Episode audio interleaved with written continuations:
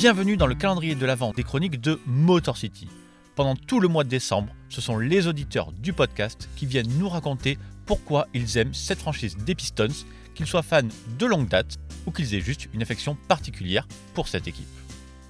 On approche de la fin du calendrier avec Mike, qui se décrit comme un fan lambda et pourtant qui a réussi à comprendre le symbole que représentent les Pistons à travers la ville de Détroit. Une équipe toujours à son image, avec les fans les plus fidèles au monde. Salut Winston, salut à tous et salut euh, hello to the, Detroit Pistons board, puisque je pense qu'ils vont nous écouter.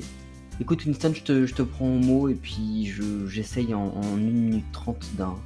d'un fan, on va dire, très lambda, avec très très très peu de connaissances en, basket, en NBA,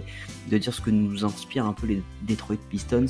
Je, pense que c'est euh, parmi euh, toutes les franchises NBA peut-être celle qui incarne le mieux euh, le côté historique que peut représenter une franchise dans une ville où en fait les Pistons sont quand même un symbole assez proche de ce qu'est la ville de Détroit, parfois dévastée, parfois fabuleuse, euh, la Motor City, puis derrière une banqueroute incroyable euh, qui fait euh, comment dire